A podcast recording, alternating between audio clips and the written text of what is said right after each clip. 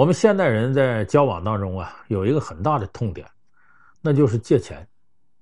虽然说好借好还，再借不难，但是你发现呢，借的时候倒挺容易的，你往回要的时候可难了。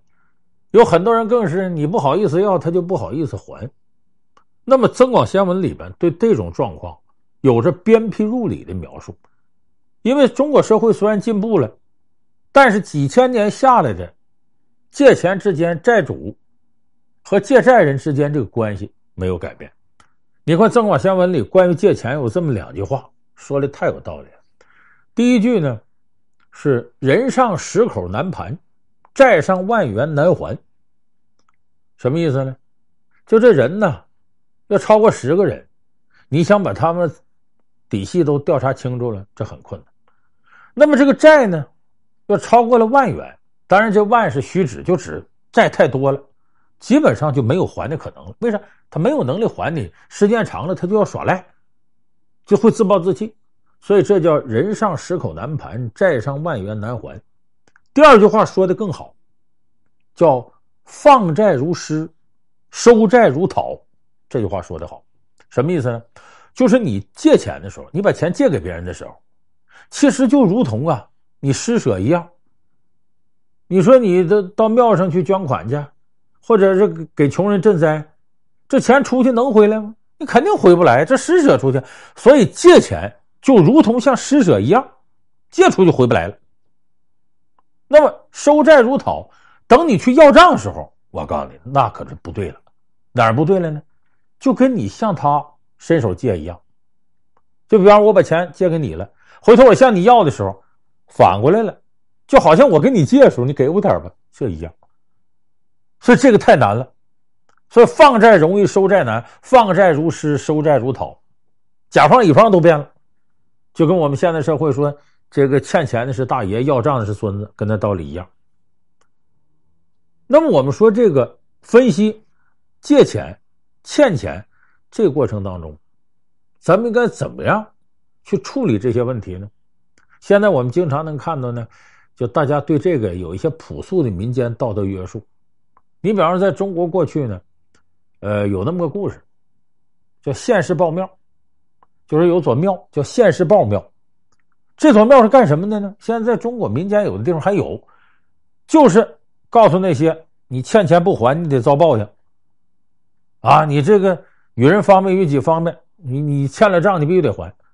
这庙就干这个用的，怎么来的呢？很有意思，在山东啊，原来有个姓李的员外，那大财主有点钱，他有个朋友姓胡，好像是叫胡四儿。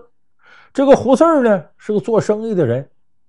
有时候呢，资金短缺了，李员外有钱呢，就在他那儿拆借点呃，一般来说，借完了隔不长时间就还，两人关系挺好。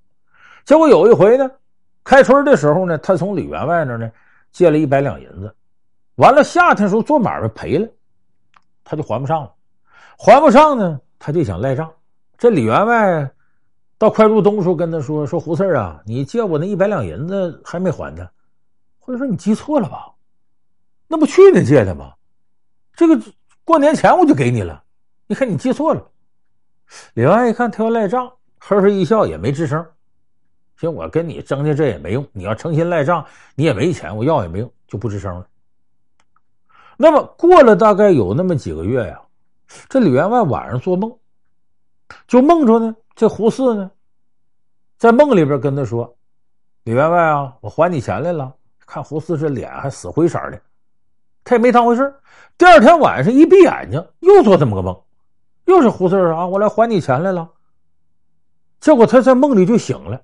正这时候呢，家里的仆人跟他汇报：“老爷啊，挺好，咱家那个母驴啊下了一头骡子啊，挺这这这这一看个头不小，好事啊。”这时候李员外一听一瞪眼睛：“别的，你赶紧把刚下这骡子给弄死，不能让他活。”这仆人一听，这干嘛呀？这是我让你去，你就去。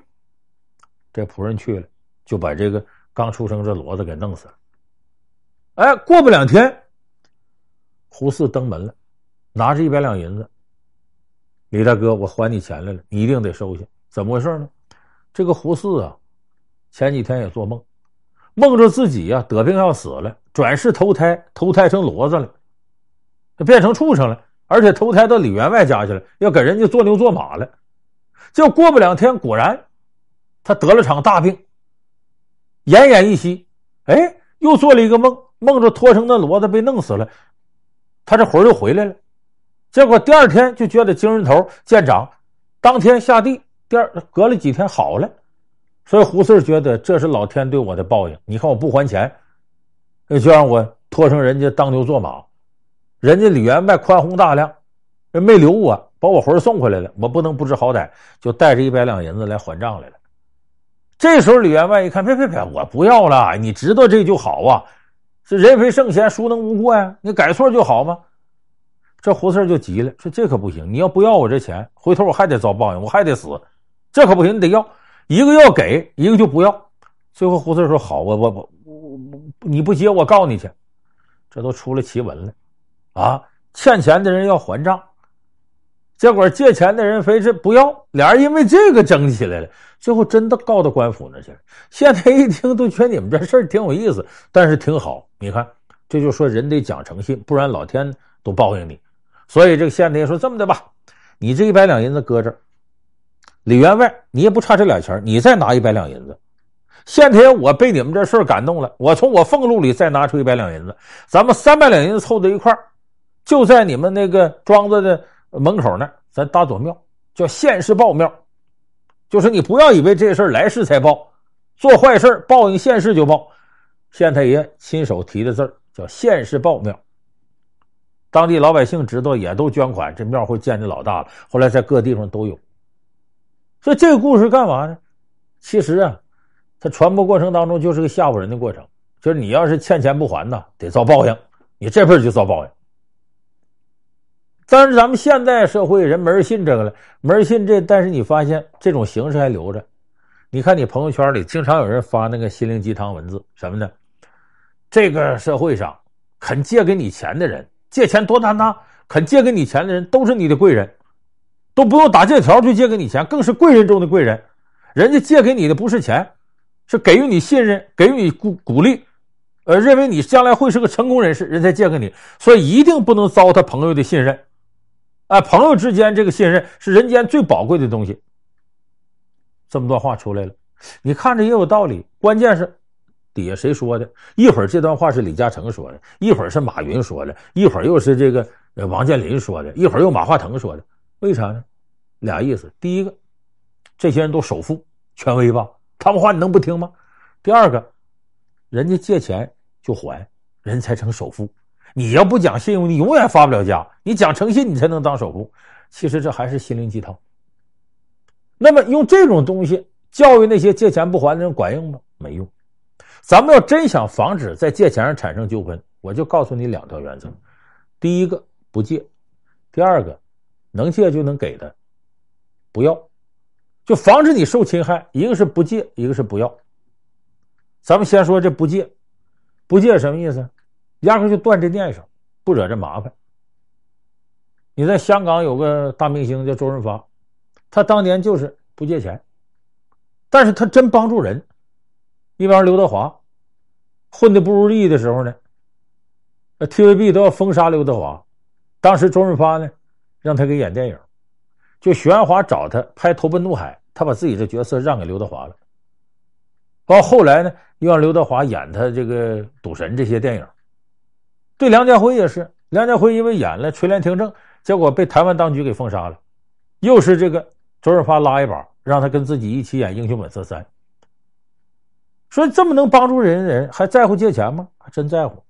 吴孟达当年跟周润发是一波的，当年吴孟达也火一阵，不光是后来演喜剧了，就原来他长相还凑合的时候，还演过跟楚留香搭戏演《胡铁花》，很火的。